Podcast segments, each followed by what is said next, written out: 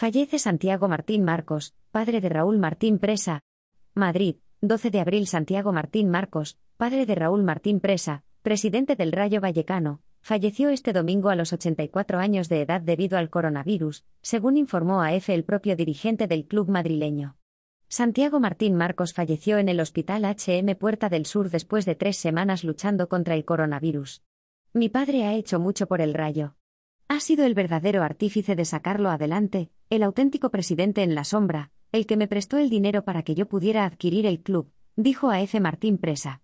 El Rayo Vallecano quiso transmitir su más sentido pésame al presidente Raúl Martín Presa, y a su hermano Alfonso por el fallecimiento de su padre, y a través de las redes sociales mandó un abrazo muy fuerte a toda la familia en estos momentos tan difíciles.